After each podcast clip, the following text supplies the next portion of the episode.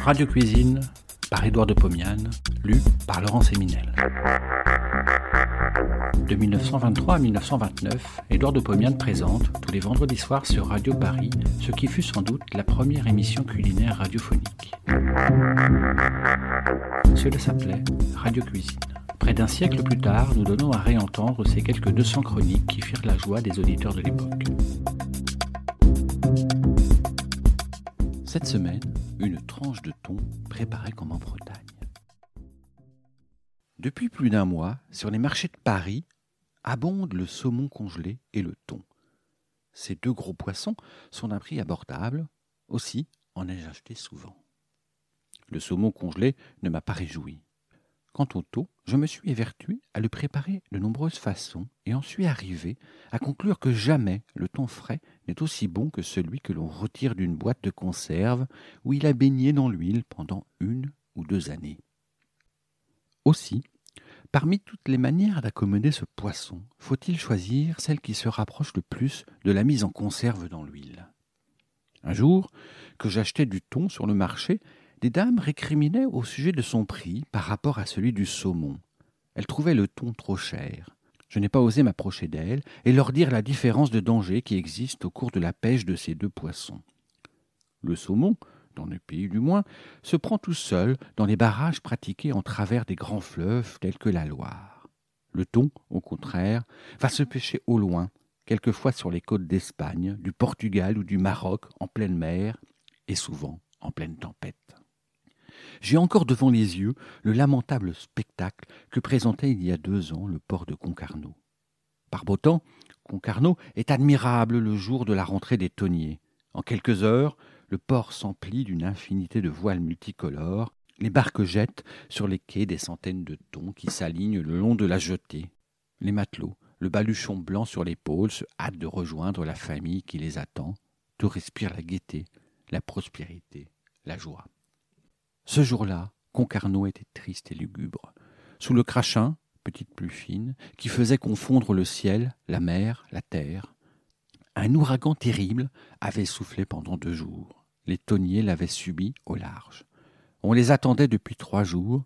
Ils commençaient à arriver, apportant la nouvelle de sinistres malheurs. Sur la jetée, des milliers de personnes scrutaient la mer, foule hétéroclite comme celle de tous les jours de grandes liesses ou de grandes catastrophes. Les femmes aux coiffes blanches, anxieuses, regardaient dans le vide lointain. Des matelots colportaient des nouvelles, plus ou moins exactes. Des touristes, venus de tous côtés, se mêlaient à la foule indigène. Des filles sordides, aux cheveux désoxygénés, en sabots, laissaient derrière elles le relent de leurs affreux parfums. Des photographes prenaient des clichés, des matelots rescapés, ayant bu, titubaient, les enfants inconscients, sur la cale, lapidaient des mouettes effarouchées. Le numéro de chaque bateau arrivant était répété cent fois.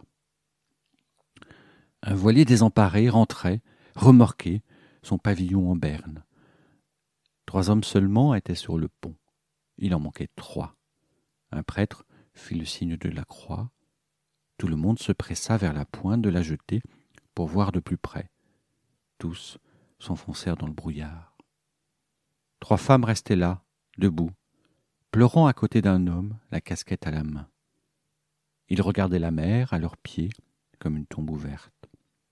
Il n'avait plus personne à attendre. Mais Concarneau, triste, lamentable, en ce jour de deuil, me fait oublier la préparation du thon, sujet de ma chronique. Faites-le tout simplement. Prenez-en une tranche pesant un kilo environ. Piquez-le de deux gousses d'ail. Dans une poêle, versez un bon demi-verre d'huile d'olive et posez-la sur le feu. Lorsque l'huile est bien chaude, fumante, immergez la tranche de thon. Laissez-la se dorer sur une face. Retournez-la, laissez-la prendre belle couleur sur l'autre, après avoir ajouté deux ou trois tomates coupées en morceaux. Salez et poivrez légèrement. Servez chaud ou refroidi, mais toujours arrosé avec l'huile de cuisson. À Concarneau, j'ai mangé mon poisson froid, tout seul, le soir, dans une grande salle à manger, à peine éclairée par une lampe à pétrole.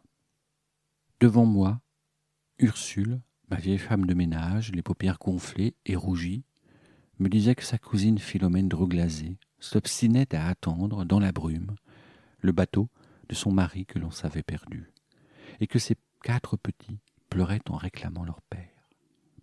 Bon appétit